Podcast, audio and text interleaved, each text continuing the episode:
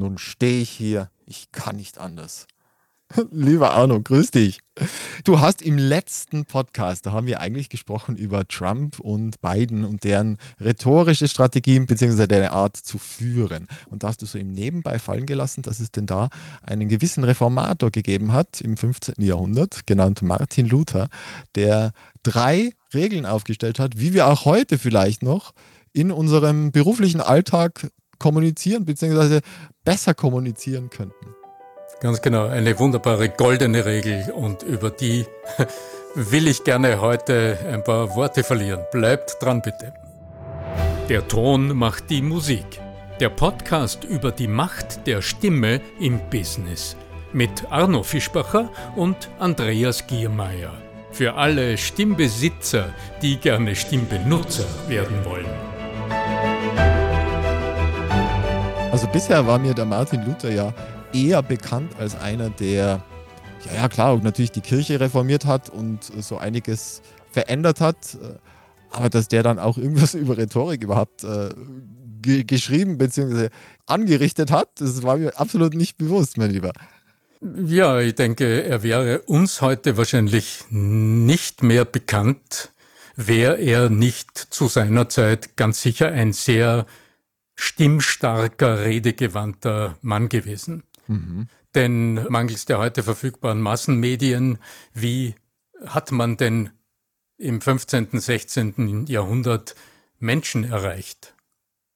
Also dann in der Folge über den Buchdruck, das war die erste große Stufe der Veröffentlichung äh, von Inhalten, die vorher nicht möglich war. Aber Herr Gutenberg, ja. Mhm. Durch den Herrn Gutenberg, ganz genau. Aber im Grunde die persönliche Reichweite, die war beschränkt auf die Reichweite der Stimme im Akt des Redens.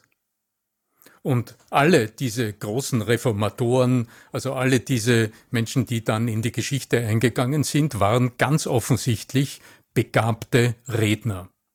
Und so ist es nicht verwunderlich, dass äh, der gute Martin Luther sich auch Gedanken übers Reden gemacht hat und aus dem heraus sehr, finde ich, sinnvoll und in seiner Art und Weise durchaus auch harsch Empfehlungen gibt. Aber worum geht's praktisch? Die erste Empfehlung handelt von Körpersprache.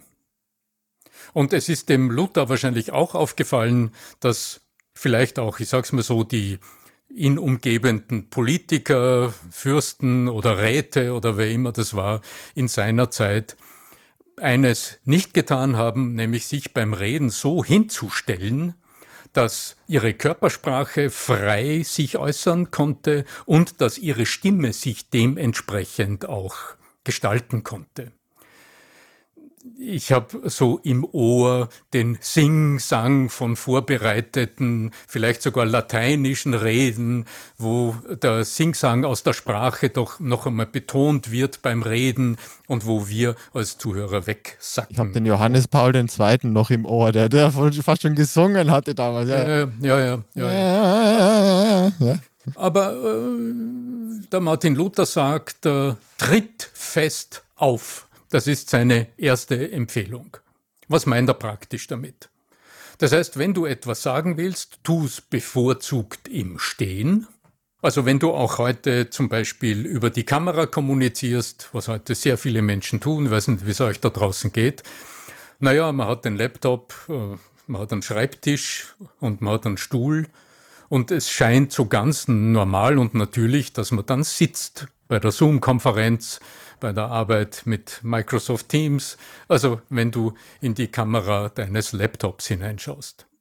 Nicht grundsätzlich falsch, aber wenn du wirkungsvoll überzeugen willst, wenn du zum Beispiel präsentieren willst oder wenn du mal für zehn Minuten am Reden bist, wenn du weißt, du hast jetzt zehn Minuten Zeit, um irgendetwas kundzutun, zu präsentieren, um es im Anschluss zu diskutieren, dann empfehle ich dir, tu's im Stehen. Wenn du jetzt sagst, ja, aber mein Tisch ist zu nieder, die Luxusvariante, also ich gebe zu, ich habe sie mir geleistet. Die Luxusvariante ist ein Tisch, den du Höhen verstellen kannst. Den Neid, zum, Neid. Den gibt's zum Nein, Kurbeln. Von Herzen, die, aber richtig geil. Das ist die günstigere. Ja, ganz genau. Oder da gibt's die elektrische Variante, kostet ein bisschen was, aber ist unglaublich praktisch. Oder aber du machst es ganz praktisch. Neulich hat eine Kollegin gezeigt, dass sie einen Umzugskarton auf den Schreibtisch gestellt hat und den Laptop auf den Umzugskarton gestellt hat.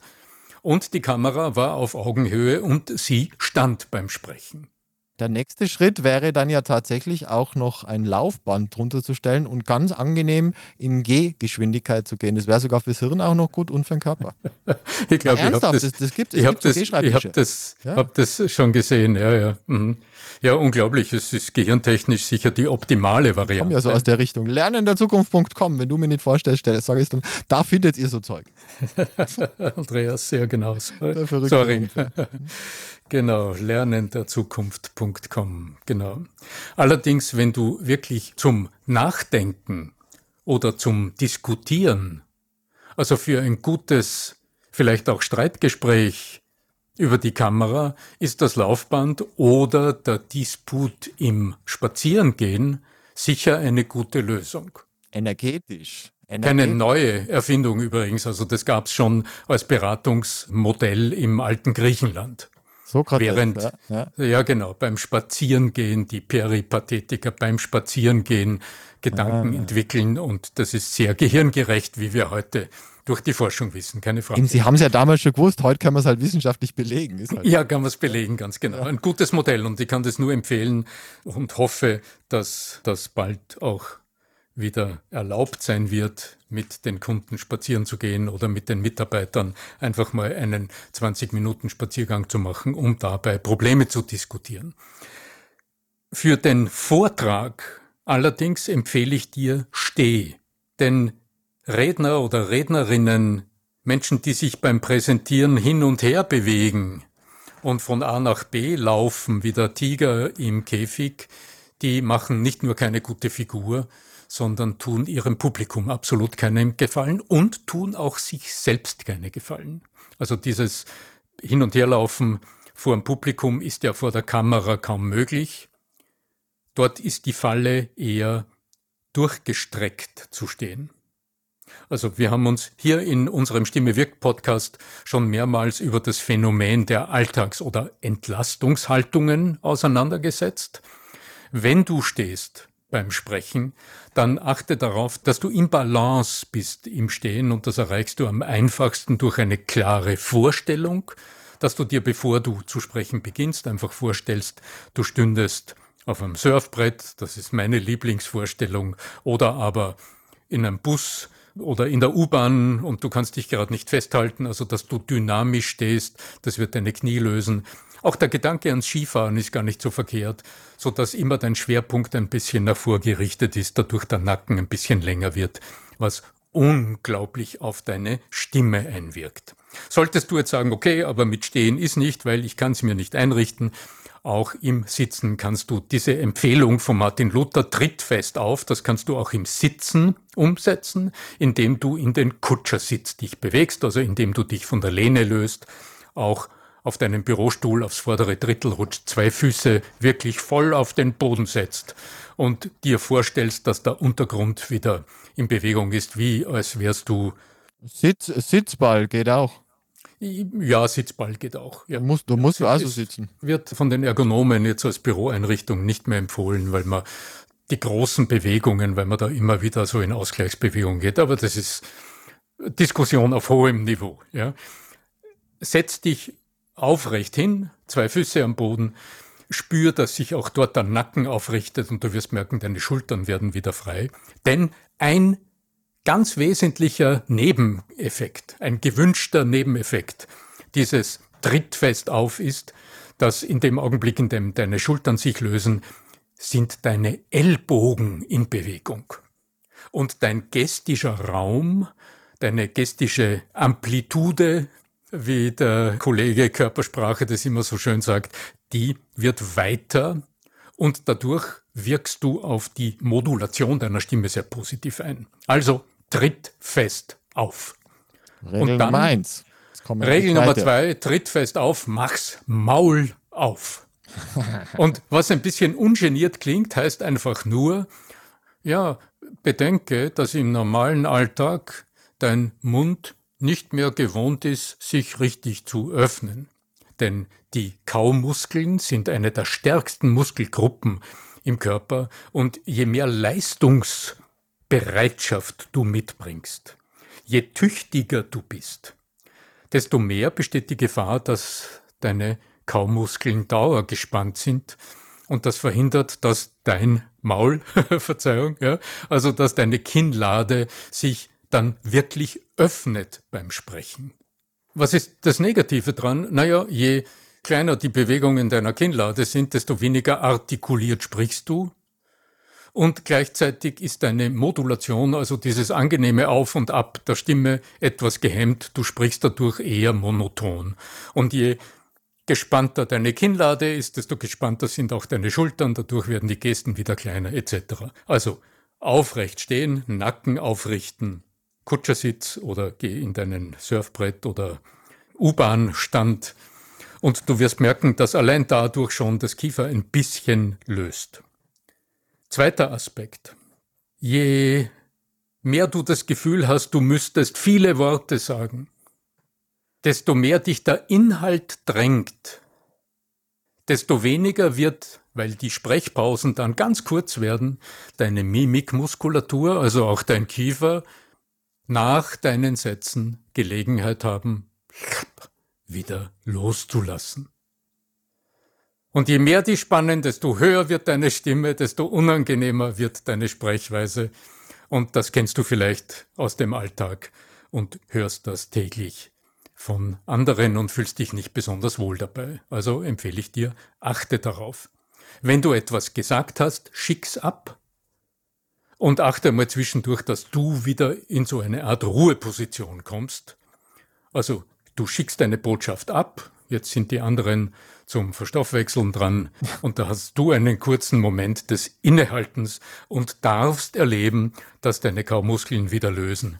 Und dann bist du nicht nur fest aufgetreten, sondern du hast auch Luthers zweite Regel gut befolgt und hast das Maul ordentlich aufgemacht. Absolut geil. Und die dritte noch bitte. Ja, die dritte, die, ja, ich muss sagen, die habe ich mir heute noch mal ganz groß hingeschrieben, denn die werde ich in Zukunft auch immer noch besser beachten. Je mehr du weißt, je mehr du über eine Sache weißt, je mehr Details dir bekannt sind und je mehr du dich selbst auseinandersetzt mit etwas, Du ahnst schon, worum es geht. The Curse of Knowledge heißt in der Didaktik, ja? ja? Tatsächlich. Ja. Desto mehr verführt es dich und mich verführt es dazu immer wieder, vom einen zum anderen zu kommen, ja. vom Hundertsten ins Tausendste zu kommen. Also wenn du mit dem Großen begonnen hast, ins Kleine zu gehen und dann findest du noch ein kleineres. Arno, komm zum Punkt. Genau. Und darum sagt der Luther, tritt fest auf, mach's Maul auf, hör bald auf. Also mit anderen Worten, komm zum Punkt. In diesem Sinne, meine lieben Zuhörer, wir bedanken uns für. Ah, na. Nein, es war zu knapp. Es, es wäre ein guter Schlusspunkt. Die Frage ist nur, wie tut man's? Ja. Ja. Und ich denke, es gibt sehr einfache Mittel, zum Punkt zu kommen. Bevor du zu sprechen beginnst, zu wissen, wie du aufhören wirst. Also was with am, end in mind. Ja? was am Ende die Kernaussage ist, die du noch einmal zusammenfassen wirst. Und der zweite Punkt ist, wie formulierst du das, was du sagst? Essentiell, ja.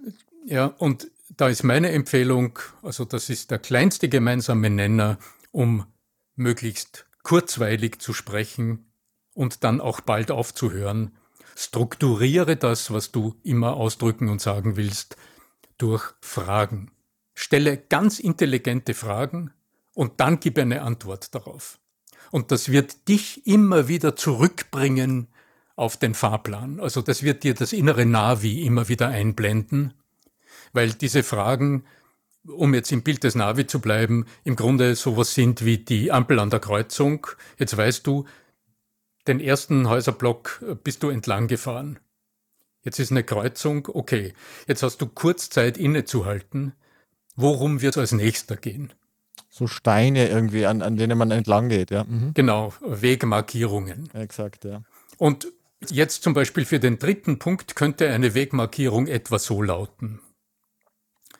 Wenn du jetzt sagst, okay, jetzt weiß ich, wie ich körpersprachlich beginne mit einem festen Auftreten, jetzt weiß ich, dass es ums Artikulieren geht und ums Loslassen im Kiefer und einfach ums drauf lossprechen.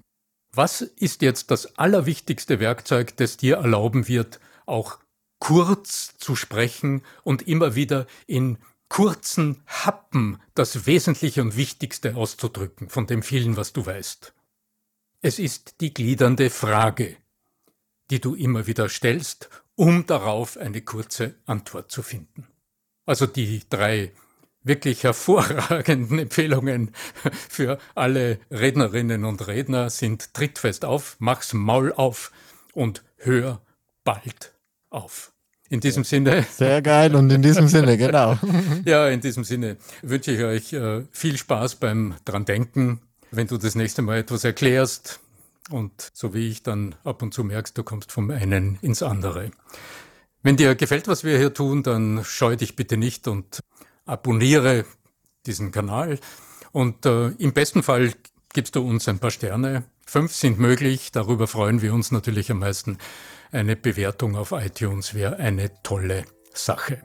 Ja, was bleibt mir noch zu sagen? Herzlichen Dank, Andreas Giermeier von lernenderzukunft.com für deine Gesellschaft und den netten Austausch und euch da draußen wünsche ich gutes Gelingen, gutes Umsetzen bei all dem, was euch im Sinn steht, denn Voice sells, die Stimme verkauft, aber auf alle Fälle heißt es wie unser Podcast, die Stimme wirkt. Euer Arno Fischbacher.